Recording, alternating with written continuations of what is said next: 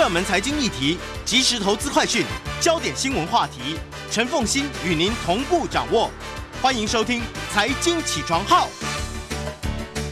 Hello，各位听众，大家早！欢迎大家来到九八新闻台《财经起床号》节目现场，我是陈凤欣。先来跟大家来分享一个我自己也觉得非常棒的课程哦。那么这个是在。知识卫星上面啊，就知识就是呃 knowledge 啊，知识卫星哈，就是这个呃这个卫星好对不对哈？天上的卫星。那么在知识卫星上面呢，有一个刘碧荣的制胜谈判思维课。好，那么这是由刘碧荣刘教授，他是国内最权威的谈判专家，他把国际的这个谈判理论呢、啊，去结合了华人文化的这个特质，所以提炼出了他一一串串的这一个风林火山，他的制胜谈判思维课。那么，嗯，总共呢，其实我记得是有三十个小时吧，哈。本来这个课程呢，其实他。其实他在很多的企业其实都有邀请他去上课，啊他在这个和风学堂里头开的这个课程，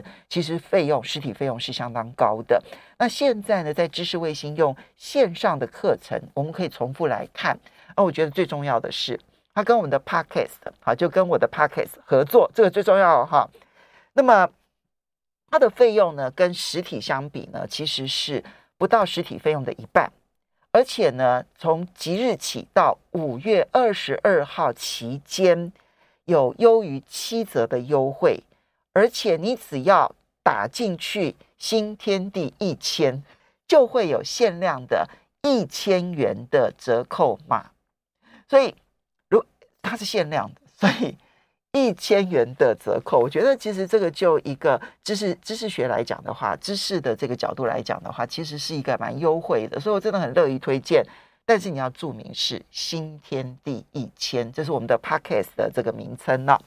好，回到今天的一周国际焦点，在我们现场的是淡江大学国际事务与战略研究所副教授李大中李副教授，同时他也是中华战略前瞻协会理事长，也非常欢迎 YouTube 的朋友们一起来收看直播。好。首先，还是从乌克兰的情势开始来说起。它有军事的，也有外交的。对，那个以军事而言，可能在过去一个礼拜，并没有太多的一些进展。那比较特别的地方是，那个俄罗斯透过媒体的呈现，我们都看到说，呃，当俄罗斯国防部长向普京面报所以军事进展的时候，那普京特别知道说，马利波就围而不攻，嗯，困而不攻。嗯，那可能他后面还是有几个他的考量。第一个是他会耗费大量的这个人力跟死伤，因为在亚速钢铁厂里面，下面是四通八达的一些地道。那根据俄罗斯的这个资料显示说，他们判断原来一开始在马利波的这个乌克兰的守军哈，包括亚速营的数量大概七千多人，嗯，那这里面带投降的呃被俘虏带一千多，啊、呃、死伤啊、呃、包括战死带四千人，那目前在里面可能剩下带一千多，加上少部分的平民，但是假设要强攻，可能还是比较旷日费时，嗯，那基本上对于俄军所造成死伤非常的大，所以普京下了这个很明确的指令。但是在主要的战线上啊，过去一个礼拜来看，在乌东地区其实真的是进展比较有限的。嗯哼，所以俄罗斯很清楚可以看到说，透过一些长城的一些飞弹的攻击，在骚扰一些这个乌克兰的大都市，嗯。同时也把攻击的主力放在一些呃在乌克兰境内，尤其是北约援助的一些呃弹药库。对。啊，这个是他目前主要的重点，但是在主要的实际推展上啊，因为根据俄罗斯方面所说啊，即便是宣布第二阶段的这个军事攻势，呃，已经是在三月底嘛，三月的时候，但是真正开始开展应该是在四月二十号，但目前来说真的是进展有限，所以主要的这个观察的重点可能还是在外交的一些情势，尤其是美国啊，包括这个布林肯还有国防部长奥斯汀。他们在四月二十三号啊，从波兰从陆地进进入这个基辅，那跟泽伦斯基还有他的主要的官员是举行大概长达三小时的会议。那这会议在事后的画面都已经露出流流出。那主要是呃，泽伦斯基在先前的一个记者会里面特别讲说，期待是不会空手而来。你不可以空手，要带礼物哦。那的确，我们看到从今年一月到现在，其实拜登政府对于这个乌克兰的这个军备的提供总数字，但已经将近快四十亿美金。那里面基本上是应有尽有。那尤其是啊，目前啊，在乌东地区，但这四十亿美金其实都是军事的军军事很多。对，对，那尤其是在这一阵子里面，因为呃，提供比较多一些重武器跟新型装备，主要是在长城的火炮。嗯，那继一开始所提供的这个呃一五五流啊 M 七七七，那拜登在四月二十一号又加码，呃七十二门加原先的九门，他配属了九十门，把很多国家梦寐以求拿都拿不到的这个重型火器这个武装啊装备，而且能够搭配着精准火炮的这个长城榴炮，就他说可以装配乌克兰士兵大概五个营的这个长城火炮，而且。很多已经在提供训练，而且是在乌克兰境外的训练，这是根据美国的请资。嗯、那这个奥斯汀跟这布林肯的这个，呃，当然是带带了很多的一个礼物来哈，伴手礼来。之后呢，更重要的是在四月二十六号，呃，美国的国防部长这个奥斯汀会在呃美国在德国的这个基地，就是今天，对，对，今天、嗯、那举行所谓的北约哈，包括北约的盟友，带有四十个国家哈的。我包括像军事的首长啊，国防部长，也包括北约的这秘书长啊，一起去探讨重要的议题，就是在之后如何去讨论乌克兰的长期的安全的需求。嗯，那这里面可能有一些比较重要的是未来的军备要如何去做。那他们谈谈到是后这个乌克兰危机时代，大家如何去帮忙他，所以这是目前的重点。那还有一个重点就是说，呃，拜登政府最近有两个重要的人事任命。嗯。第一个是他提了这个乌克兰已经有去美国驻乌克兰的大使悬缺两年多，那现在是任命斯洛伐克的这个大使布林克出任美国驻乌克兰的大使，这个位置把它补齐。那美国驻乌克兰的大使悬缺两年多，是从呃川普时期，对、哦、对，那因为他还要通过一些参议院的任命的程序。那拜登是去年一月二十号上任，所以这个人是现在补齐。那还有一个也很特别的地方是，这是根据美国媒体自己披露的，呃，这个《星条旗报》、《国会山庄报》是拜登任命一位啊退役的三星中将沃夫，成为这个所谓的乌克兰美国乌克兰军援事务的协调官，这个很重要，因为这位沃夫是退伍，虽然到现在有八九年。但他是装甲兵出身啊，过去曾经派驻在德国十年，也三次进入到伊拉克这个任命。他的功能是什么？就是刚才所提到的，因为美国的军援的数量太大，里面很多是非常新式的装备，包括重武器啊，包括一些很棒的一些呃这个无人机、战术无人机啊，包括最近提供的凤凰幽灵，还有之前的弹簧刀。所以他的工作就是说要去真正评估乌克兰的需求。如何能够有效的配置跟统合运用目前美国源源不绝给乌克兰的武器，这也是应国会的议员的要求。所以，嗯，派一个等于是一个后备军援的协调官。对对，美国军人的协调官，而且是有实务的军，非常实务的经验。三星上将，三中将，三星中退伍的中将。OK，他退伍应该是有带个八九年。三星怎么会中将呢？对，美国的这个对，因为美国有准将嘛。OK，这三颗星星是这个中将的这个这个这个这个阶级，所以这也代表说哈，美国不只是要提供给你，但是后面你怎么用，怎么运用，还有前端的一些呃这个整体的评估，它特别设立这个位置，这也代表说美国对于。我不是只是提供给你，那后面很多之前的一些训练、整体的评估，到交给乌克兰军方手中，你是如何做运用？这些美国要把它盯得非常的紧啊，这也很重要。所以，李老师，你知道这个这个位置的设置哦，嗯、就有意思了哈。就是这个设置呢，代表的是说，哦，我会给你更多的援助，我协助你，还是我认为你可能。使用这一些武器使用的不好，我来管控你呢？应该是在两者之间都有。就是我不是只是提供给你，因为像这个刚提到这个长城的火炮一五流，其实是要经过训练的。嗯、我给你新式的装备，可是你有个训练的过程。嗯，那我要提供什么武器给你？但乌克兰会提供我的需求、我的清单，但美国也要做简体的整饰。因为为什么？因为美国在全世界有出售很多武器给不同的国家伙伴跟盟国，但是通常这个程序是有一定的程序，会有比较完整的评估哈，甚至还包括这个国务院、国防部、安和局的一个审核，还有包括通知国会的程序。但是我们看到，在乌克兰的特殊的案例里面，它时间非常的紧急，所有的期程都被压缩到很短很短的时间里面去做执行啊，所以他派了这样的一个官员，基本上是有监督、有事前的审核、有事后的评估，也帮助乌克兰做。不是说我东西给你之后，后面怎么用，我大概就不管它。它是个总体的协调。这个人选的设置会让我联想到，在上个礼拜，其实 CNN 就有一则报道，是就报道说呢，美国提供给乌克兰的军援，美国无从查核，那么所以不太能够了解这一些武器到底去了哪些地方。对啊，那这个其实后来的美国媒体都有 follow 这一则报道，是，所以现在设立这一位沃夫中将。军援事务协调官，嗯。嗯，应该有有他的道理，就是美国希望能够进一步去掌控掌控我到底后后面的这个使用状况，还有流向到底如何，还有包括他实际达到的一些战场上的效果，从从前端到中间到后续，美国都希望能够更进一步去掌控。因为现在是在作战战争时期，很多的这个讯息是比较混乱，美国希望能够掌控它，所以这都很有趣啊。呃，这个我们可以再观察，因为在二次世界大战当中呢，美国援助中国的那一个援助的过程当中，其实他们所派出来的那个总指挥官哦，呃，从我看到的历史记录来讲，跟中国协调的是很不好的。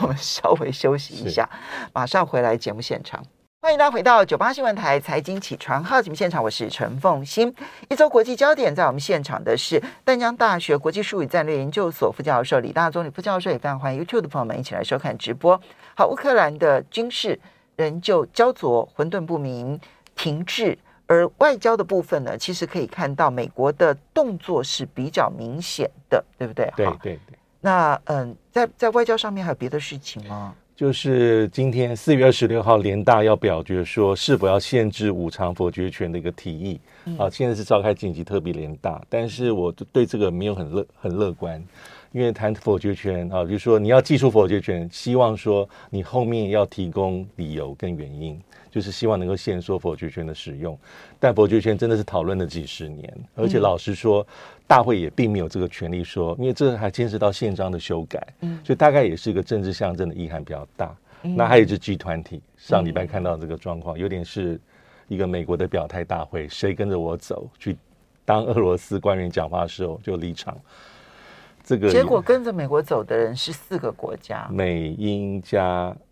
乌克兰、乌克兰、乌克兰。其实乌克兰不是 G 团体的成员，他只是受邀者。所以呢，就是美国、英国、加拿大，对，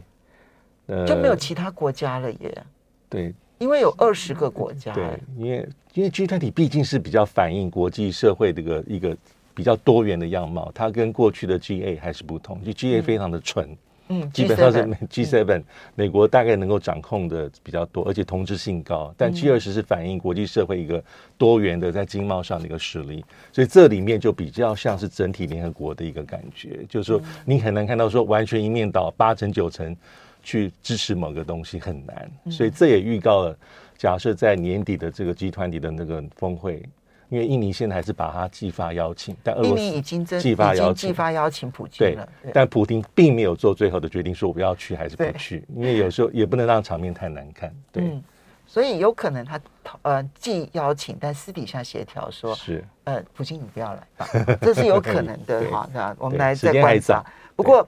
以以财长会议当中，只有只有英国跟加拿大跟随着美国，对黑黑幕嘛和黑屏幕这样子。那这这一点来讲的话，在外交上面来讲，实在称不上是一个成功就是了。对对。好，接下来我们再来看到的是法国总统马克龙连任成功，这是近二十年来第一位连任成功的法国总统。对，因为我们从为什么是讲近二十年来哈？因为我们知道希哈克是在。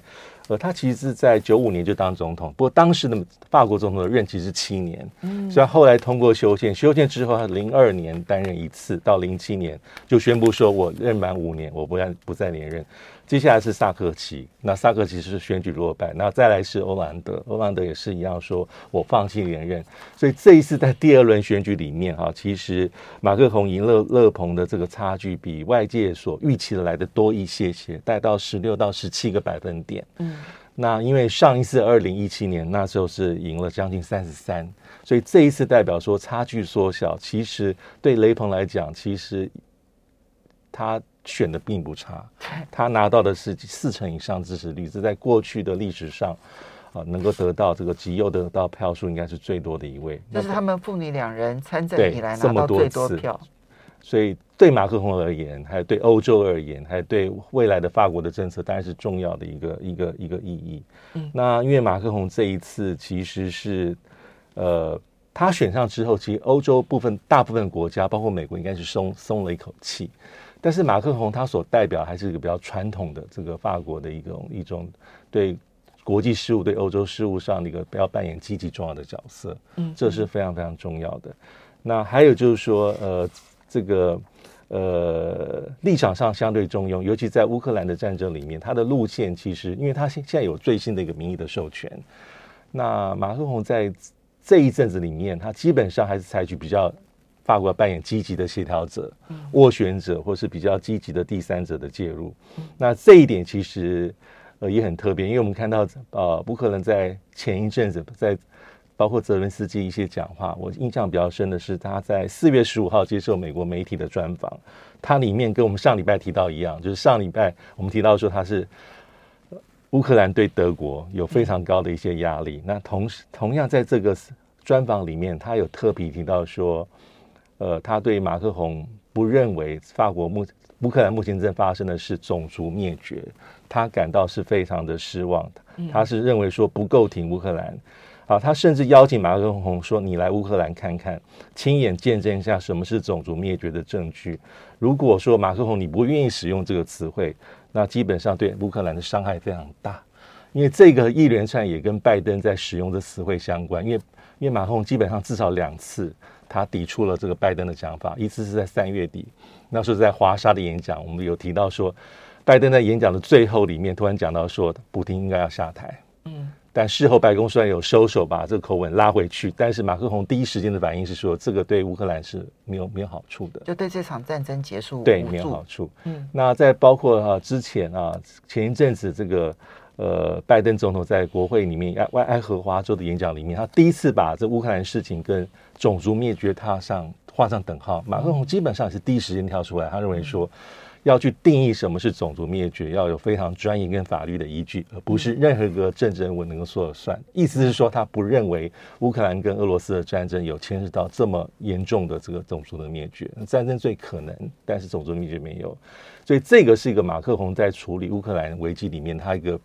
读书一个路线，从战争爆发之前，危机出现之后，一直到后来，他所执行的大概就是这样的路线。但这路线其实乌克兰可能人民是不见得喜欢。至少泽连斯基是抨击他的，可是即便是泽连斯基的抨击，抨击，坦白说，嗯、呃，现在法国最后的两位候选人。马克宏还相对没有那么亲俄，是他的另外一个对手更亲俄。难道泽连斯基希望雷朋当选吗？这个是很特别，就是他还是在对那个马克宏施压。但是啊，我们也发现到说，泽连斯基其实在你胜选之后还是给予祝福了，就是他有发出公歌说对。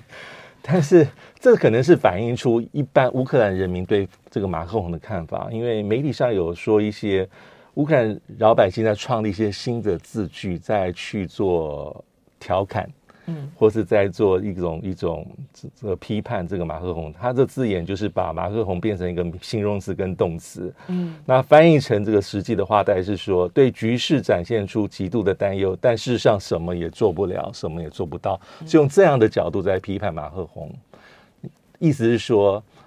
跟美国跟英国的角色相比，他们是够挺乌克兰，但是像你们德国跟法国来说，基本上不被乌克兰认可是最最最亲乌克兰。我觉得乌克兰跟德法之间的裂痕正在急剧的加深当中啊。那这个不是只有说乌克兰内部有那种反德或者反法的这样的一个情绪，就是觉得你们不够挺我们，不够挺。其实法国跟德国内部又何尝没有这一些反乌克兰的情绪在，对，就是觉得有一点被情绪勒索了这样子。对，所以，但是马克龙目前是有他有最新完整的民意了，嗯、所以他的一个政策啊，包括对乌克兰，应该会用他继续的这个之前的途径去做事情。他的他的基础是非常的稳固。分两部分，一部分其实是呃法国自己内部哈，那现在很多人其实都认为法国内部的分裂的问题极为严重。对，你看到啊呃，第一当然就是。呃，投票率非常的低，只有百分之六十三。对，然后有很多人是投废票，空白，就故意投废票，这其实是一个很强烈的抗议的动作。对，对我不去投票，可能只是因为我身体不舒服，嗯、可能天气会怎么样，不任何原因。但是我去了还投废票，这个其实是一个强烈抗议讯号。嗯，那第二个部分呢，是马克龙当选了之后呢，各地发生暴动。对，这件事情都反映了他在治理。法国自己内部上面所面对的问题是非常严重的，因为事实上，多数年轻人在第一轮的时候投给雷鹏的是比投给马克宏的多。对。然后我看到这个呃，辅大的意大意意大利语系的系主任哈，那么张梦仁呢，张主任呢，他也提到说，你从他们的这个得票来看，在精英区，马克宏第一轮就超过五成。嗯。但是呢，在一些郊区，然后这一些比较平民集中的地区，雷鹏的得票是很高的，所以你就可以看出来那个那个贫富所形成的裂痕。对对，因为这次雷雷鹏其实他这次选举跟二零一七年比，他有做一些比较修正啊，包括像几天之前的这个电视辩论，其实他表现比二零一七年好很多，因为二零一七年。他电视辩论之后，大家想说完蛋，面临的那个旗帜鲜明的这个印象完全没有办法抹去。但这一次他比较柔化他的形象啊，包括我们上礼拜所提，他对很多政策大概都有一个一个他拿捏的一个分寸。所以说，包括像雷鹏，还有像这次呃这个得票第三的这个梅兰雄，他们都认为说，法国总统大选虽然结束。但是第三次的选举马上到来，就是指的是六月份的国民议会的选举。Oh. 那他们会把这个比较重要的一些之后的一些法国政治的对他们各自政党的一些寄托，寄托到马上一个多月之后的这国民议会的选举。那在六月十二号到六月十九号举行。那这也是对于马克龙很重要的挑挑战，因为根据一份最新的民意来说，哈，就是。带有六成的法国民众认为说，他不希望马克宏所领导的执政党，啊，这共和前进能够在这个六月份的法国国民议会的选举里面啊胜选，但只有三分之一认为说，同时给你这个多数，因为过去法国历史上大概有三次的左右共治，但是以目前法国的这国民议会里面席次而言，它是五七七席。过半要拿到二八九，嗯，那目前的马克宏二零一六年成立的这个呃共和前进，他有掌握到三百零八席，他是席次上的优势的地位。嗯、那共和党就是传统的中间偏右的联盟是一三六，嗯，那社会党就中间偏左，大概是四十五席。那梅兰雄的这个极左派的不屈法国十七席，它是非常微量的一个席次。嗯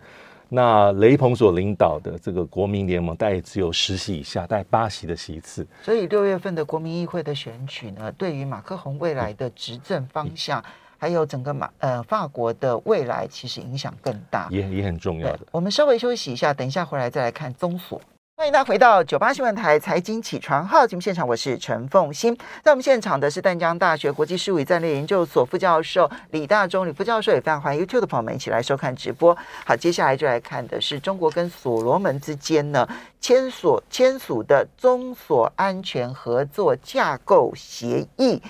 那么，嗯，双方签了这个协议之前之后。其实你看到澳洲还有美国施加了极大的压力，要求所罗门呢不要跟中国签这个安全协议啊。纽西兰也也关切，日本也说要关切，但所罗门完全不为所动，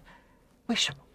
这个真的非常特别，因为当有这个消息传出来的时候，大概是今年三月份，但是外界当时对于啊这个所谓的安全架构合作协议里面内容是什么，大概都是很不是很清楚。但大概传出来，大概是说哈，这个这个有点像比照是二零一七年澳洲跟所罗门这个安全合作的协议，就是假设社会出现一些动荡动乱，啊，这个中国大陆可以派遣一些安全的一些人员进去里面帮忙平稳局势。嗯，那第二个就可能是说，这是比较属于军舰停靠的问题。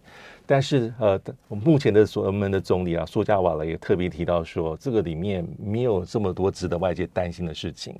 因为我们看到从三月份到现在哈，有太多的一些动作，包括澳洲，澳洲是在四月初的时候，他的情报部门，包括这个情报局的局长、国家情报办公室的主任就访问了所罗门，嗯、要去了解状况和劝说。嗯、到了四月中的时候，澳洲的太平洋事务的部长。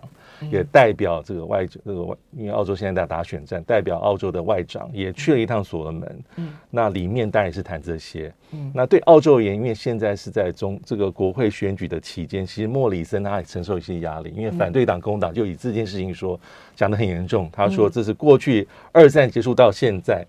澳洲在太平洋政策里面最严重的失败。其实是啊，就是就是这个地方是。